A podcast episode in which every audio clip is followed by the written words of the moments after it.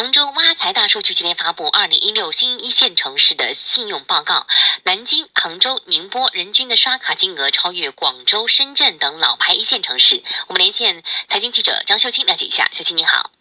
嗯，主持人你好。那挖财大数据呢，通过城市信用消费水平、信用健康状况等数据分析，记录了北上广深等四大一线城市和杭州、南京、成都、西安等十五个新一线城市之间在信用卡消费。信用卡管理上的一些变化，那报告就显示，在人均持卡量、人均刷卡金额，还有境外消费金额等多个指标上，新一线城市呢是超越了一线城市。挖财信用卡专家张宝亮就分析呢，他说，一线城市信用卡消费水平是持续下滑的这个背后呢，是高房价造成了市民生活压力增大。消费能力严重透支，可能也是重要的原因之一。那报告就显示了，在人均持卡量上面，北京、上海、深圳呢都没能进入前十名，而像青岛、大连、厦门、宁波这样的新一线城市呢，却排在了一个前列。在授信额度上面，上海和北京虽然是排在前十的，但是南京、杭州和天津等城市呢，都已经超越了广州和深圳。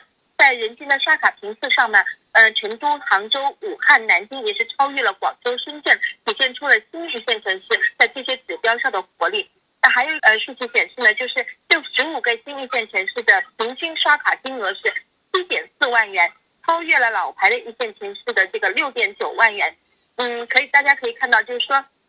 这个新的一线城市刷卡的金额还是蛮猛的。特别要提到的是杭州。杭州的话是排在全国的这个二零一六年境外消费金额的这个第一名，呃，是达到了九千两百多元，而且呃，杭州人呢最喜欢出国旅游，这也是因呃也是导致这个境外消费金额能够排在全国第一的这样一个因素啊。那专家也就分析了说，造成这种现象的一个重要原因就是说，为什么新的一线城市能够胜出呢？那是因为一线城市老的一线城市。它这样的高房价造成了一个市民的生活压力过大，而消费能力呢被严重透支，所以不敢用信呃信用卡业，不太用信用卡来刷卡消费。